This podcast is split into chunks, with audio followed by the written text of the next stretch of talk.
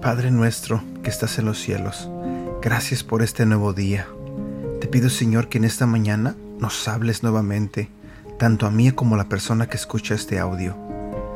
Ayúdanos a entender mejor tu palabra, Señor, para que podamos vivir una vida mejor, para que podamos ser diferentes, ser mejores personas.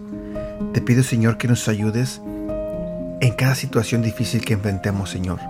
Ayúdanos a no desesperarnos, Ayúdanos a confiar en ti.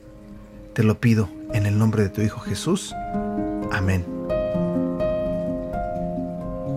El escudo, el casco y la espada eran tres elementos que formaban parte de la armadura del soldado romano, un atuendo utilizado tanto para defensa como para ataque. El apóstol Pablo, cuando estuvo prisionero en una cárcel romana, pudo ser inspirado por Espíritu Santo para escribir sobre la protección que puedes tener si amas a Dios aún en los momentos más complicados de la vida. Solo la voz de nuestro Padre Celestial puede inspirarte y bendecirte, haciéndote ver aquellos detalles que los demás no ven. Pablo no vio la cárcel, sino una coraza llena de bendición. Te detallamos esa visión del apóstol Pablo. Número 1.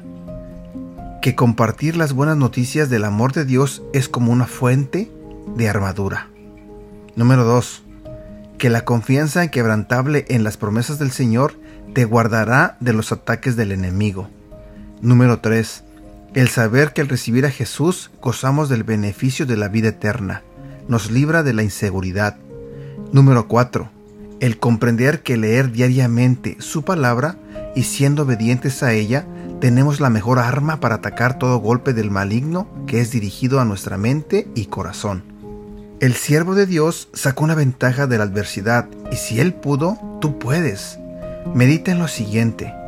Si estás viviendo situaciones complejas, puedes sacar una bendición grande y surgirá tu mejor testimonio.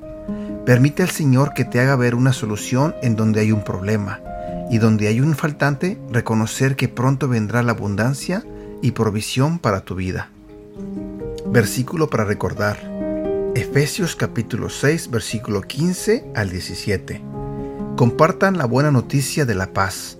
Estén siempre listos a anunciarla.